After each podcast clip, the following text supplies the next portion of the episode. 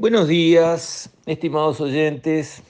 Quisiera referirme hoy al tema de la tasa de interés, un asunto que se ha debatido desde la noche de los tiempos. Ahora está llegando un tiempo también de debate cuando hay proyectos de ley para ver qué se hace con las deudas excesivas que algunas personas han llegado a contraer, que las han transformado en muertos civiles y que, digamos, el sistema que tenemos no les da una escapatoria como si le da a una empresa que llegó a una situación de entrampamiento eh, de deudas y que sin embargo existe un reglamento, existe un marco jurídico que permite ir al concurso de acreedores, el juez dictamina, para los ataques, ordena, se hace una propuesta, se acepta, hay, un, hay una mediación, digamos, y hay en algunos casos hasta entra, digamos, un administrador judicial desde afuera, un interventor para tranquilidad de todas las partes, en fin, hay un manejo de, un, de una situación de endeudamiento excesiva. En el caso de la persona, en vez de la empresa, si es una persona jurídica, hay una salida, si es una persona física, una persona de carne y hueso, no hay una salida. ¿Y por qué? Bueno, eso hay, hay propuestas legislativas para encarar ese tema y además me parece bien que se atienda el problema, pero atrás de todo eso está el tema de la tasa de interés. Es excesiva, hay usura, hay que regularla, hay que ponerle tope, hay que ponerle piso, no hay que ponerle nada, eh, quién lo controla, quién lo mide. Y adelanto mi, mi concepto. Creo que la tasa de interés es un precio del mercado y como tal hay que dejarlo fluctuar libremente. Lo que sí hay que hacer, que no se hace, es darle información a la gente, información verídica, si en las etiquetas de los productos del supermercado obligamos, obviamente a quien no quiere hacerlo, que son las empresas que venden su producto, que diga exceso de sodio, exceso de azúcar, exceso de sal, exceso de esto, exceso de aquello. En los cigarrillos escribimos, cuidado, malo para su salud, le produce cáncer, le da todos los males, obligado a poner etiquetas visibles. Ah, bueno, pero si va a tomar un préstamo, que puede ser mucho más dañino que un exceso de sodio, ahí no se dice nada. No, este préstamo le resulta fabuloso, es lo mejor que usted le puede pasar, esto es el súper livianito, la mejor tasa del mundo, es una tasa baratita. ¿Y la información real? ¿Dónde está? ¿Y la verdad? ¿Dónde está? Porque sí hay una tasa de interés, pero resulta que también hay gastos de concesión de ese préstamo antes y después hay una tasa de mora que gatilla automáticamente si se atrasa un día y después esto y después aquello. Y la gente, ¿por qué no tiene buena información?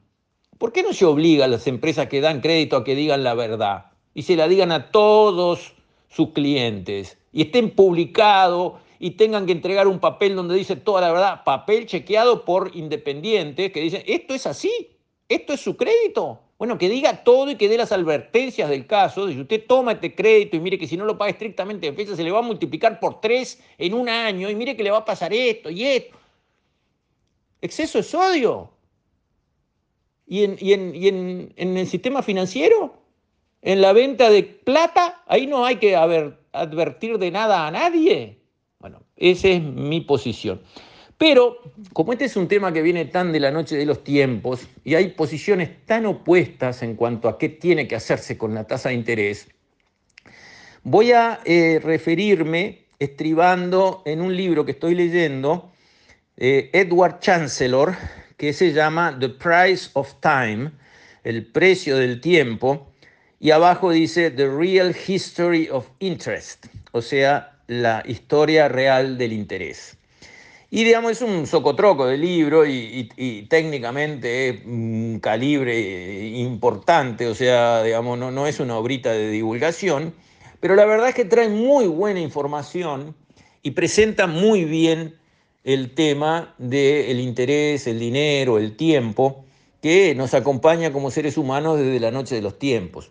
Y un poco como símbolo de lo importante que esto es y de lo vieja que es esta discusión, Chancellor presenta de entrada en la introducción del libro un debate que se produjo, fíjense la fecha, 1849, en las páginas, en aquella época obviamente no había podcast, ni había, ni había este, páginas, ni redes, ni nada. Entonces, el debate eh, sucedió en las páginas de, un, de una publicación, de un, de un diarito, eh, un pasquín, que se llamaba La Voix du Peuple, La Voz del Pueblo, que era además una publicación socialista, entre un señor, Pierre-Joseph Proudhon, que era súper anarquista, eh, su moto, digamos, o sea, su leitmotiv era eh, la propiedad es un robo. Ya ahí ya ven el perfil de la persona. Y en el otro lado estaba Frédéric Bastiat, que era un defensor del libre eh, comercio, un liberal, alguien que buscaba digamos, que el mercado funcionara libremente, que el hombre tuviese este, altos grados de libertad para su toma de decisiones, etcétera, etcétera. En ese debate se planteó, digamos, eh, el corazón del asunto de qué hacemos con la tasa de interés. Proudhon sostenía que el interés era un robo, que era, digamos, una compensación, un premio por eh, ser eh, básicamente una persona a quien otorgaba un préstamo y cobraba un interés, que estaba, digamos, haraganeando, este, y que era una causa de desigualdad y que además lo llamaba el interés robo. Este, el interés compuesto sobre tiempo, bueno, ni hablemos, le parecía un disparate y decía que este, una tasa de interés frenaba la circulación del dinero, eh, detenía o, volvía lentos a los negocios, aumentaba el desempleo, provocaba caos en la agricultura y eh, nos llevaba hacia la quiebra universal de bancos. También que los intereses fomentaban el antagonismo de clases y frenaban el consumo.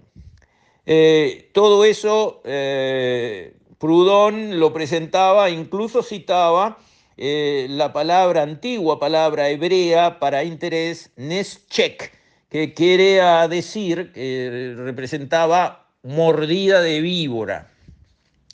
Entonces él, a consecuencia de esa manera de entender el interés, proponía nacionalizar la banca, o sea, crear una especie de banco nacional, aumentar la oferta de dinero, bajar la tasa de interés hacia cerca de cero o muy cerca, este, y eh, al bajar intensamente los intereses y aumentar la cantidad de dinero, iba a producir incalculables resultados.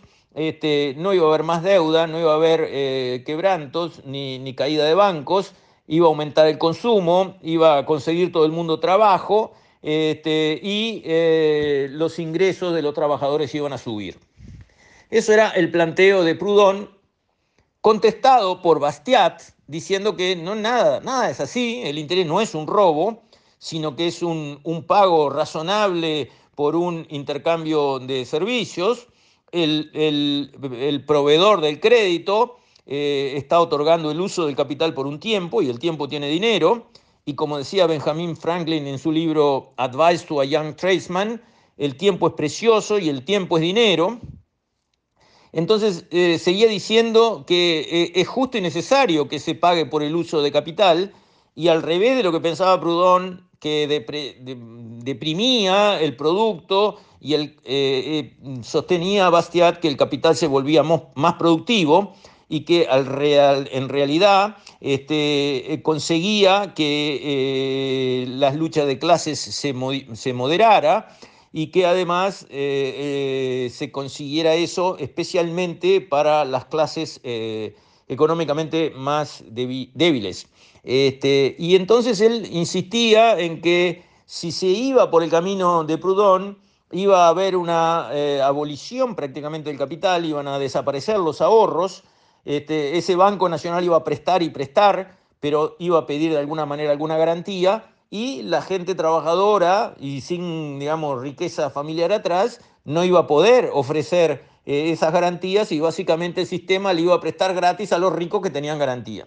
Y que eso en realidad iba a ser un desastre porque eh, de alguna manera eh, iba a producir los efectos contrarios a los buenos que imaginaba Proudhon. Al final, este, Proudhon sostuvo en ese intercambio que el crédito libre era la palabra final del socialismo, su eslogan final y su final esfuerzo, y entonces Bastiat contestaba que una interminable oferta de dinero, esa le parecía a Proudhon eh, su solución. Y entonces, bueno, terminaron esa disputa por la prensa con Proudhon diciendo que la inteligencia de Bastiat estaba durmiendo y al final dijo, Monsieur Bastiat, you are a dead man. Señor Bastiat, usted es un hombre muerto, lo que estuvo muy cerca de la realidad porque al año eh, Bastiat murió con 49 años de tuberculosis. Este debate de hace tanto tiempo, bueno, eh, sigue prácticamente vigente hoy. Increíblemente, la posición de Proudhon llegó prácticamente a eh, realizarse en la vida real, frente a nuestros ojos, muy recientemente. Cuando los bancos centrales de todo el mundo, primero con la crisis de las hipotecas truchas del 2008 y después con la pandemia, inundaron los mercados de plata, fresca y bajaron la tasa de interés a cero o cuasi cero, estaban haciendo exactamente lo que decía Proudhon que quería hacer.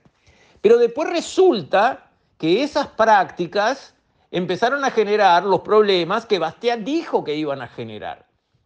Entonces, es un asunto muy difícil de manejar cómo operar con la tasa de interés, cómo ser sabios en la administración de la cantidad de dinero que se vuelca al mercado por parte de quienes crean el dinero, básicamente son los bancos centrales que tienen capacidad de imprimir los billetes de cada país, la moneda de cada país, esa es una decisión muy difícil de manejar, tanto que ahora, ahora, después de la crisis de 2008-2009, de todo lo que se aprendió, de las regulaciones adicionales que se pusieron en marcha, después de todo eso, están cayendo bancos otra vez como moscas en realidad, y el que no cae tiembla, y hay que irlo a rescatar, y el que no tiembla le cae en el valor de sus acciones. Estamos otra vez en la montaña rusa del sistema financiero, después de todo lo que vivimos en la crisis de 2008-2009.